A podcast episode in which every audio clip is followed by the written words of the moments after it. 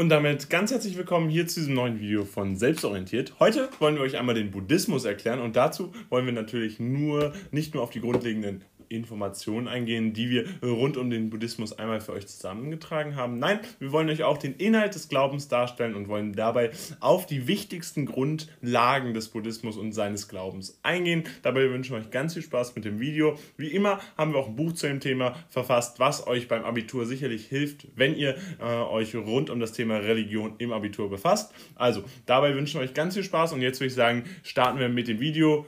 Das soll es mit der Werbung in eigener Sache gewesen sein.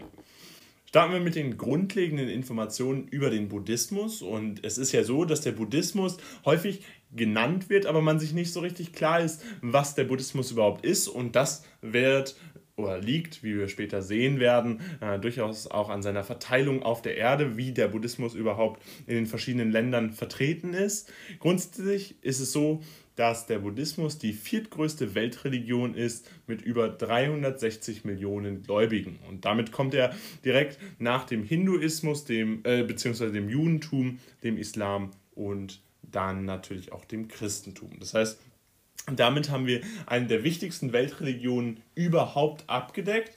Und das ist natürlich auch sehr relevant, wenn wir hier darauf eingehen, wieso der Buddhismus überhaupt äh, in der näheren Betrachtung so interessant ist, denn er ist eben eine sehr große Weltreligion und hat sehr viele Gläubige. Äh, es gibt da natürlich unterschiedliche Zählweisen, man kann unterschiedlich viele äh, Menschen dazu rechnen, je nachdem, welche Glaubensrichtungen, unterschiedlichen Glaubensrichtungen man versucht noch dazu zu rechnen. Insbesondere, äh, wenn man natürlich bestimmte äh, Abzweigungen noch einrechnet, dann kommt man in teilweise bei den Zählweisen auch auf um die 500 Millionen Gläubige. In manchen Zählweisen kommt man allerdings auch nur auf 250 Millionen. Also das solltet ihr immer in dieser Relation sehen. In diesen 360 Millionen Gläubigen hat man einfach versucht, einen Mittelwert zu finden, so einen Mittelweg zwischen den verschiedenen Rechnungen. Die Verbreitung begann dabei in Indien, das heißt, es entstammt in dem indischen Kontinent, beziehungsweise dem asiatischen Kontinent natürlich, aber äh, Indien selbst und ist heute insbesondere in den verschiedenen Teilen Asiens vorzufinden. Also insbesondere in äh, Südostasien sehr groß verbreitet, sehr weit verbreitet, ähm, aber eben auch in anderen Teilen Asiens durchaus häufig vorzufinden. Äh, teilt sich das Ganze so ein bisschen mit dem Hinduismus auf der natürlich dort auch enorm viel vertreten ist. Und das ist so ein bisschen der Überblick über Asien selbst. Aber seit dem 19. Jahrhundert stellen wir auch fest, dass immer wie weiter auch in der westlichen Welt sich der Buddhismus verbreitet. Und das liegt nicht zuletzt natürlich auch daran, dass äh, die Globalisierung dazu führt, dass immer mehr Menschen äh, verschiedener Religionen sich in den verschiedenen Ländern auch wiederfinden lassen. Und das führt natürlich zwangsweise auch dazu, dass auch in der westlichen Welt immer mehr äh, Buddhisten sich vorfinden lassen, immer mehr Anhänger des Buddhismus auch sich entsprechend ausbreiten, auch in die westliche Kultur integriert werden und damit natürlich auch einen Einfluss auf diese haben. Und das ist natürlich sehr schön zu sehen, dass wir hier so ein bisschen eine weltweite äh, Verschmelzung von Re Religionen vorfinden können und dementsprechend hier auch äh, definitiv hervorzuheben, dass der Buddhismus keine Religion ist, die rein in Asien verbreitet ist, sondern entsprechend auch in der westlichen Welt vorzufinden ist, also auch hier in Europa und natürlich auch insbesondere in Amerika sehr verstärkt immer wieder in den letzten Jahren bzw. in den letzten Jahrhundert auch tatsächlich sich verbreitet. Der Ursprung ist dabei auf dem indischen Subkontinent, wie ich das gerade schon einmal angesprochen hatte, durch den Buddha Siddhartha Gautama. Ähm, ich hoffe, ich habe es einigermaßen richtig ausgesprochen. Ihr seht, wie es geschrieben wird. Ähm, ansonsten ist noch hervorzuheben, dass er ja praktisch der Urbegründer äh, des Buddhismus ist. Der Buddhismus geht dabei auf äh, eine deutlich frühere Entstehungsgeschichte als das Christentum tatsächlich zurück. Man schätzt so, dass um 500 vor Christus entsprechend äh, diese äh, ja, Glaubenserhebung stattfand durch Siddhartha Gautama und der ursprüngliche Buddha dementsprechend dann in dieser Zeit entstammt ist. Die Rückdrängung der Buddhisten im 12. Jahrhundert teils durch äh, muslimische Invasion, wie es bezeichnet wurde, äh, und auch durch äh, die Zurückdrängung der Hinduisten, ist tatsächlich eine der bedeutsamsten äh, Kriege der Religionsgeschichte und ist dementsprechend auch nochmal wichtig hervorzuheben, da ja auch die Welt, anderen Weltreligionen, der Islam oder auch das Christentum, natürlich auch das Judentum, sehr viele Kriege in ihrer Geschichte sozusagen ähm, ja, angefangen haben, beziehungsweise auch über sich ergehen lassen mussten und das natürlich auch immer wieder die Verbreitung Verbreitung der Religion beeinflusst hat. So ist es dann tatsächlich auch beim Buddhismus gewesen, denn die Rückdenken der Buddhisten im 12. Jahrhundert ist sehr hervorhebenswert in dem historischen Zusammenhang und äh, fand insbesondere in Indien statt, so dass teilweise äh, große und wichtige Klöster ähm, zerstört wurden und dadurch natürlich eine große Krise für diese Verbreitung des Buddhismus äh, hier äh, vor, zu verorten war. Kommen wir dann zu den Inhalten des Glaubens und wir haben diese große Religion des Buddhismus versucht auf das Wesentliche herunterzubrechen. Ganz wichtig ist aber dabei, dass Buddha und die Lehre Buddhas so groß ist, ähm, dass man hier natürlich ganz klar sagen muss, dass das sich sicherlich nicht in einer Folie äh, wiederfinden lässt und dementsprechend muss man natürlich auch ganz klar hervorheben, äh, dass wir hier nur einen Überblick geben können über äh, des Glaubenfelds des, äh, Hinduis, äh, des Buddhismus. Dabei richtet es sich nach der Lehre Buddhas. Buddhas natürlich mit einem H-A geschrieben, bitte entschuldigt diesen kleinen Fehler hier.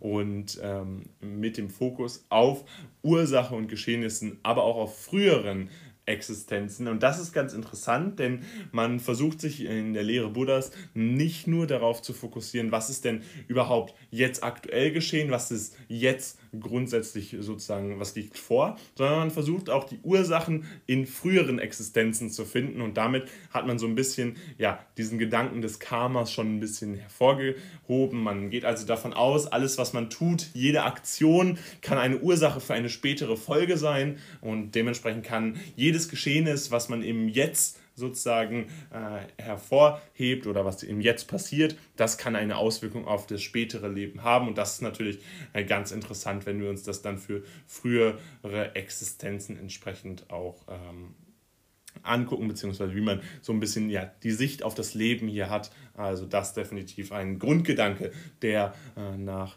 äh, dem buddhistischen Glaubensgedanke hier vertreten wird.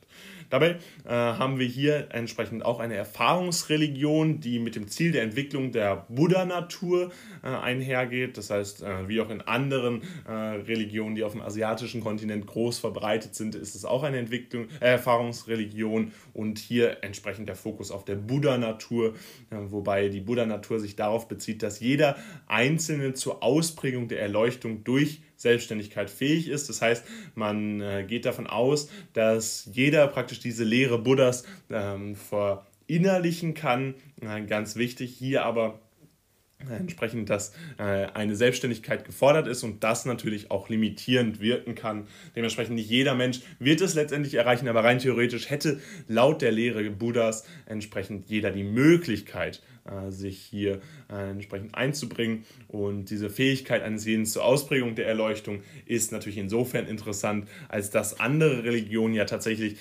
diesen Grundgedanken nicht unbedingt vertreten und hier entsprechend ja dieser äh, Gedanke, der hier vertreten wird und insbesondere die Selbstständigkeit, äh, definitiv ein Merkmal, welches äh, diese Religion von anderen Religionen dann unterscheidet. Die Überprüfung der Thesen Buddhas und die ständige Reflexion ist dabei ein Teil der Religion und das ist das Interessante. Denn ähm, in anderen Religionen versucht man das Ganze natürlich nicht so stark anzuzweifeln und hier ist der Buddhismus natürlich Vorreiter. Denn diese ständige Reflexion soll stattfinden. Die Idee ist sogar, dass Buddha hinterfragt wird und dass seine Thesen auch ständig überprüft werden und neu aufgefasst werden, neu verfasst werden teilweise auch. Und diese ständige Reflexion ist ein Kerngedanke des Glaubens hier des Buddhismus ist und dementsprechend haben wir hier eine ganz, äh, einen ganz ja, wichtigen Teil, den wir hier definitiv hervorheben wollen.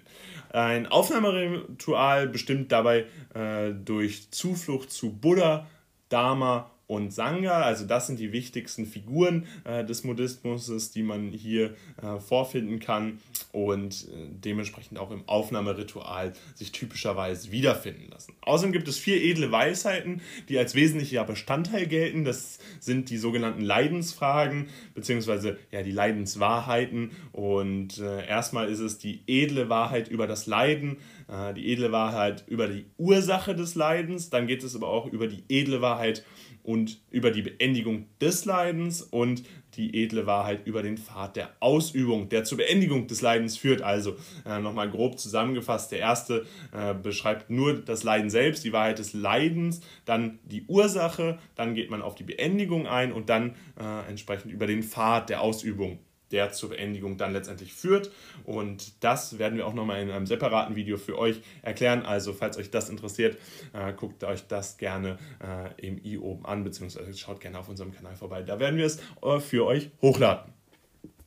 Und damit soll es auch gewesen sein mit diesem Video rund um den Buddhismus. Zusammengefasst ist es die viertgrößte Weltreligion mit über 360 Millionen Gläubigen, je nach Zählung. Es gibt da durchaus andere Zählweisen, die dann eher bei 250 oder bei 500 Millionen auskommen. Das kommt ganz davon ab, welche Strömungen man dazu rechnet oder nicht. Die Verbreitung ist aus Indien herausgegangen, heute in Südostasien insbesondere, aber auch in ganz Asien sehr weit verbreitet. Und seit dem 19. Jahrhundert finden wir auch viele Buddhisten hier in der westlichen Welt vor, also in Europa und insbesondere auch in Amerika. Interessant ist das Ganze, dass es auf den Buddha Siddhartha Gautama zurückgeht und die Rückdrängung der Buddhisten im 12. Jahrhundert durch eine muslimische Invasion tatsächlich stattgefunden hat. Die Inhalte des Glaubens basieren auf der Lehre Buddhas und haben den Fokus bzw. die Ursachen und Geschehnisse aus früheren Existenzen. Man hat dieses Karma-System, was für den Buddhismus ganz relevant ist. Interessant ist dabei, dass es eine Erfahrungsreligion ist, die mit dem Ziel der Entwicklung der Buddha-Natur einhergeht. Äh, außerdem versucht man hier äh, eine Buddha-Natur selbstständig auszuprägen und die Thesen Buddhas ständig zu reflektieren und auch zu überprüfen. Und das Aufnahmeritual ist bestimmt durch die Zuflucht zu Buddha, zu Dharma und Sagna. Und es gibt die vier edlen Wahrheiten, die alle mit der Leiden, mit dem Leiden zu tun haben, Leidensfragen, Leidenswahrheiten könnte man sie auch umformuliert nennen. Und da geht es insbesondere, wie Leid entsteht, wie äh, dieses Leid beendet werden kann und welchen Weg man dazu eintreten muss. Und natürlich auch generell einfach, was das Leiden überhaupt ist. Und damit soll es gewesen sein von diesem Video. Falls es euch gefallen hat, Lasst gerne ein Like da. Gerne könnt ihr unseren Kanal auch kostenlos abonnieren und damit kein Video mehr verpassen und uns riesig unterstützen. Lasst gerne einen äh, Kommentar da, falls ihr noch irgendwelche Verbesserungsvorschläge habt oder auch einfach Lob für uns. Da freuen wir uns auch immer. Und ansonsten schaut gerne mal in die Videobeschreibung rein. Da haben wir Bücher für euch, die zu dem Thema äh, definitiv passen und die für Religion definitiv äh, relevant sind. Und dementsprechend ganz viel Spaß dabei. Haut rein. Wir sehen uns beim nächsten Mal wieder und ciao.